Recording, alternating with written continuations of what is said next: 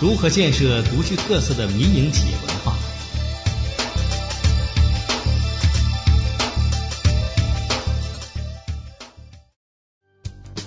企业家档案：韩真发，吉林长春人，大学文化，现任吉林正业集团董事长。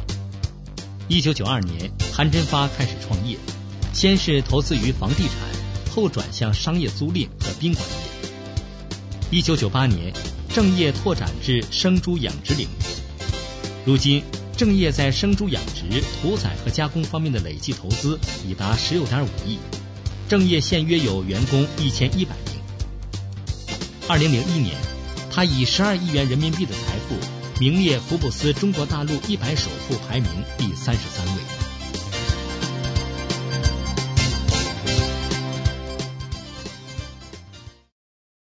各位代表、各位来宾、女士们、先生们，经过十几年的市场化洗礼，民营企业终于在世纪末的最后十年正式登上我国经济发展的历史舞台。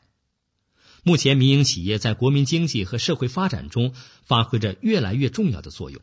部分民营企业已成长为特大型的跨国公司，走出了一条与国际企业文化接轨的民营企业文化建设道路。部分民营企业则在国内市场上纵横驰骋，形成了独具特色的企业文化。这些民营企业已成为我国民营企业文化建设的典范。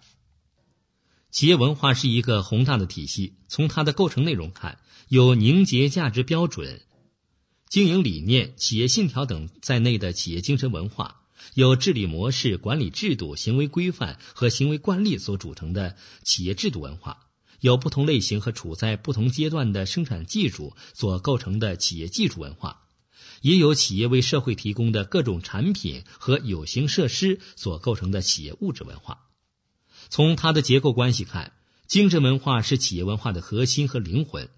精神文化建设对整个企业文化建设具有奠基意义。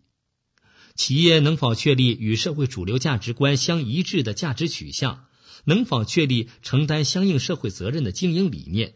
能否确立符合社会发展潮流的企业信条等，是企业发展成败的关键。制度文化和技术文化是企业文化的主体。企业只有建立了符合社会发展要求的制度文化和相应强大的技术文化，企业的发展才有制度和技术保障。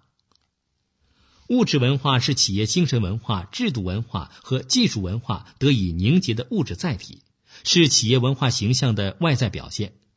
企业为社会提供了什么样的产品，企业就会有什么样的社会文化形象。目前，我国大部分民营企业的文化建设。